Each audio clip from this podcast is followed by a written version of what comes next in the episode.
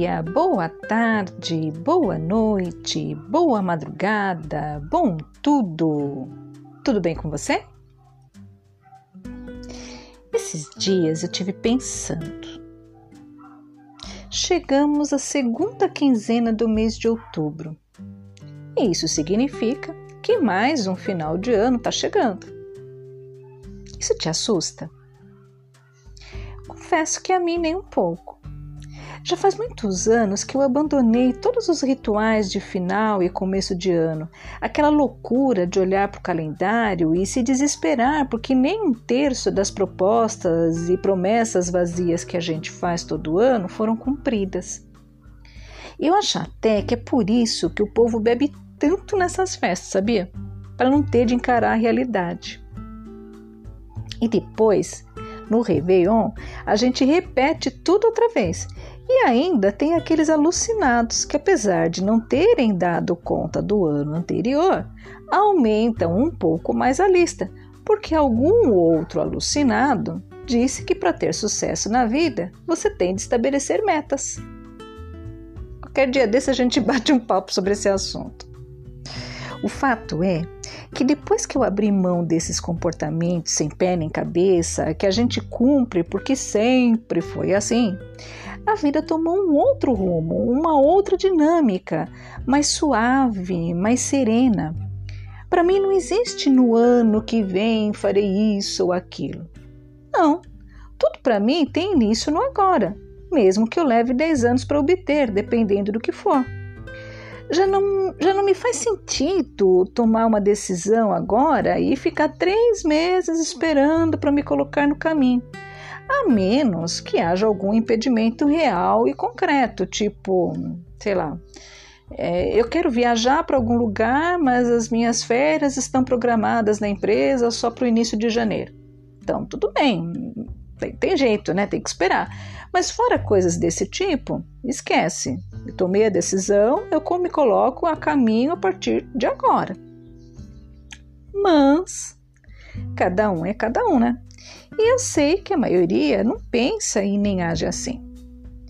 Pensando nisso, eu decidi construir para esse episódio três pequenas reflexões que talvez possam te ajudar a olhar para suas promessas de início de ano com outros olhos, decidindo por metas, sonhos, objetivos, sei lá, o nome que você queira dar, mas condizentes com o seu desejo de ser feliz ou se manter sempre feliz.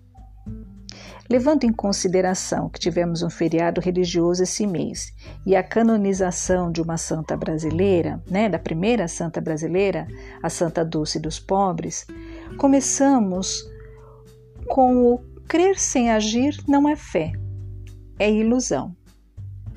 Passando pela real causa do sofrimento humano e terminando pela coragem de desistir. Está preparado? Seja bem-vindo, seja bem-vinda a mais um podcast Insights.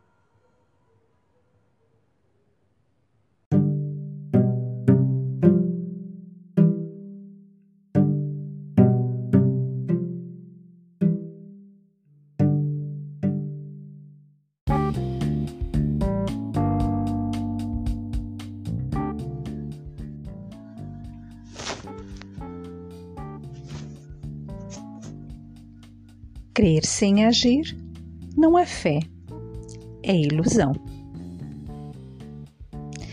Se você precisa ver para crer, desista. Porque quem vê não precisa mais crer, porque já sabe. Você já parou para pensar sobre isso? E se você é uma pessoa descrente, tá tudo bem, mas tenha coragem de ser a pessoa que você é. Os processos da vida são muito mais simples do que imaginamos.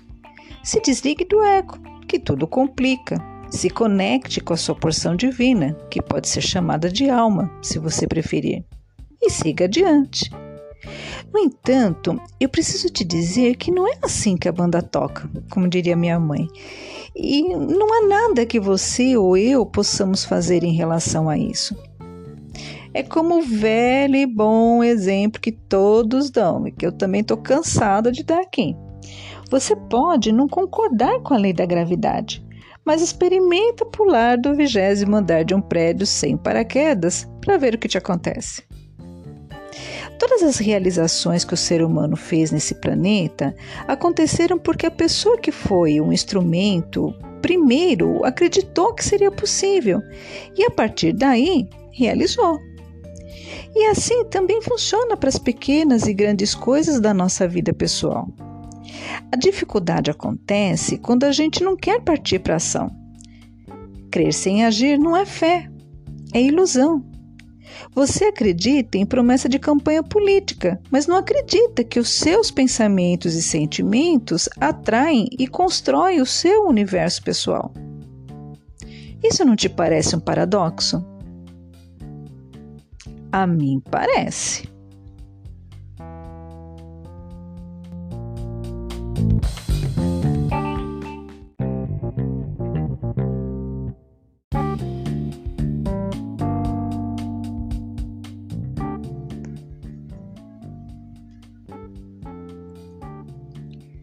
Não é o egoísmo, é a indiferença e principalmente a ignorância que causa tanto sofrimento no mundo.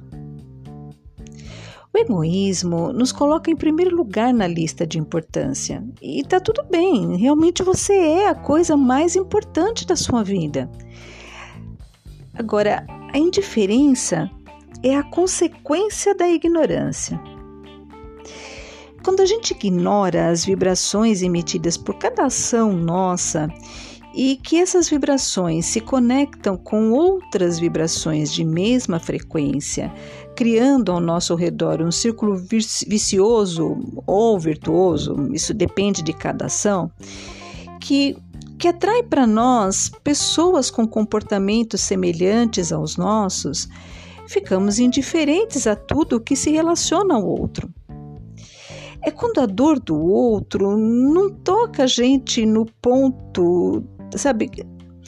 Dizer, não toca a gente a ponto da gente ser mais generoso.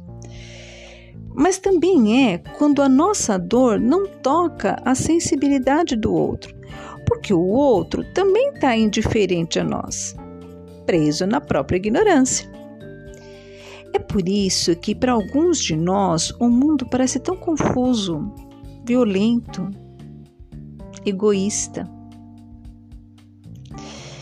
A gente somente vê as vibrações que emite e atrai para o nosso campo vibracional é, pessoas que vibram na mesma sintonia que a gente. Pessoas indiferentes convivem com pessoas indiferentes e todas vivem na escassez, na falta de algo. Pessoas generosas convivem com pessoas generosas e todas vivem na prosperidade, na abundância de tudo. E olha que interessante. É o nosso egoísmo que pode determinar se vamos viver em um círculo vicioso ou virtuoso. O egoísmo pode nos levar a buscar por conhecimento, porque a sua função é nos manter vivos.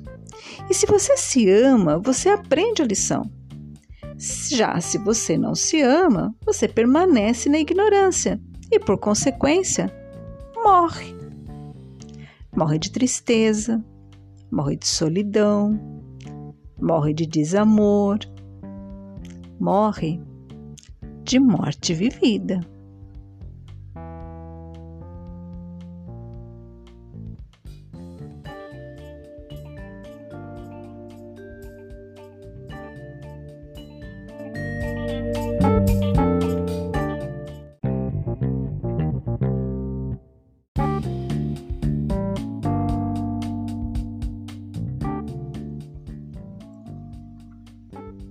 Vezes, é necessário mais coragem para desistir do que para continuar.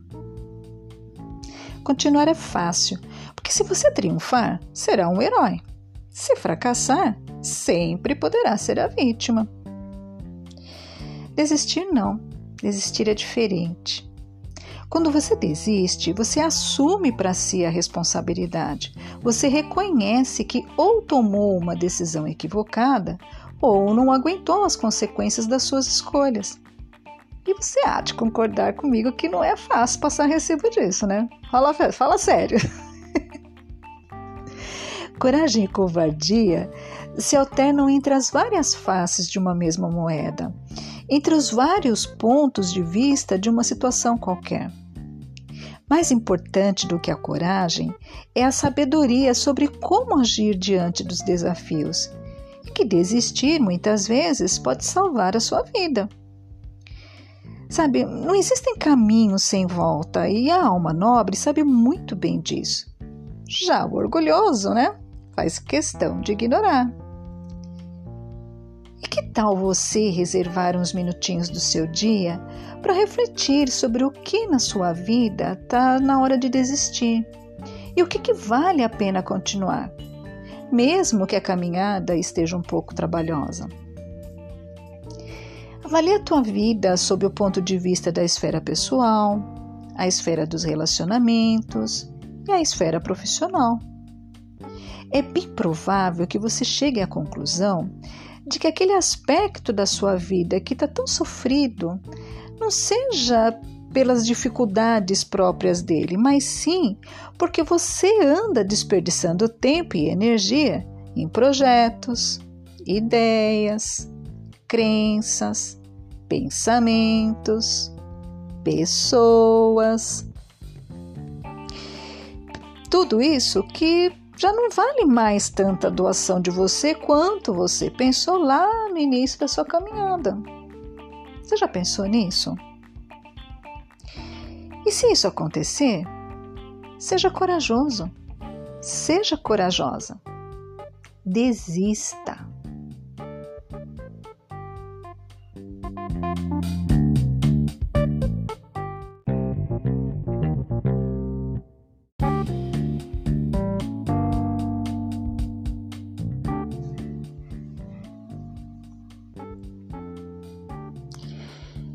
Resumiria essas três reflexões que eu acabei de te propor em uma única virtude a ser estimulada em nós, a partir de agora: a virtude da coragem. Coragem de ter fé em algo superior a você ou em você mesmo, não importa.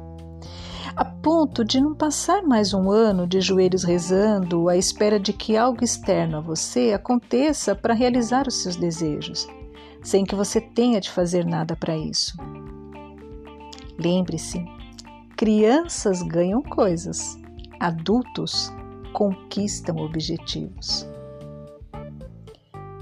Coragem para colocar o seu ego trabalhando a seu favor não apenas para manter vivo o seu corpo, mas também a sua alma, de modo que tudo que você tem ouvido, lido, estudado esse ano possa contribuir para te tornar uma pessoa mais generosa e solidária, que se ocupa do outro de verdade, não apenas para praticar ações de caridade e para sentir menos culpa no Natal.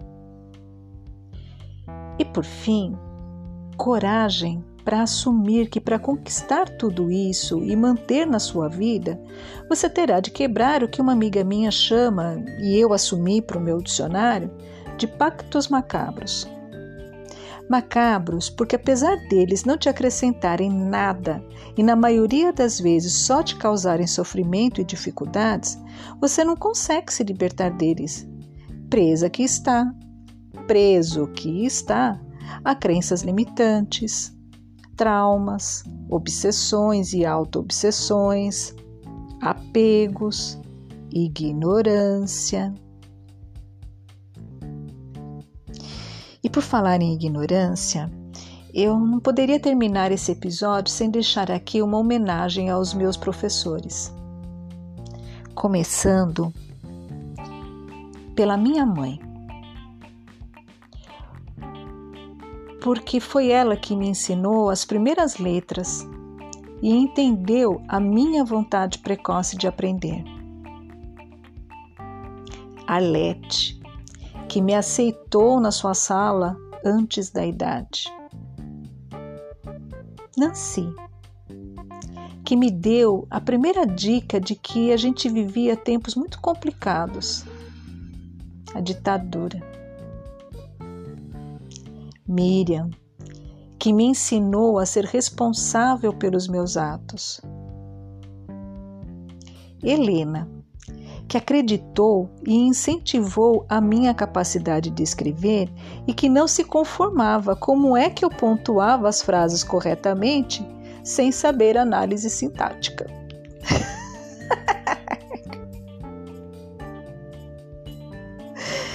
Ai meu Deus, saudades.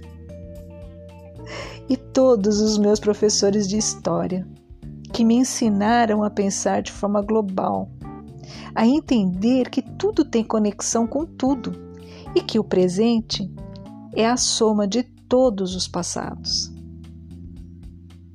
Eu agradeço, eu agradeço, eu agradeço.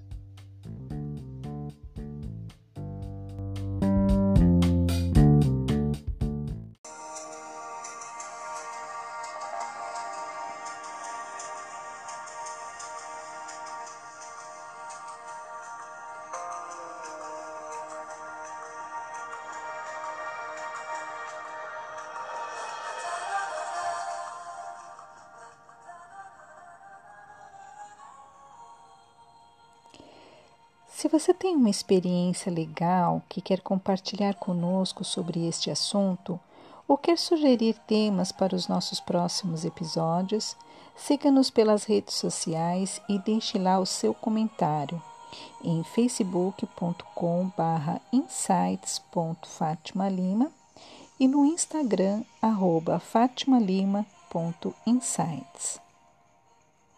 E se gostou, compartilhe Todo sábado tem um novo episódio aguardando você.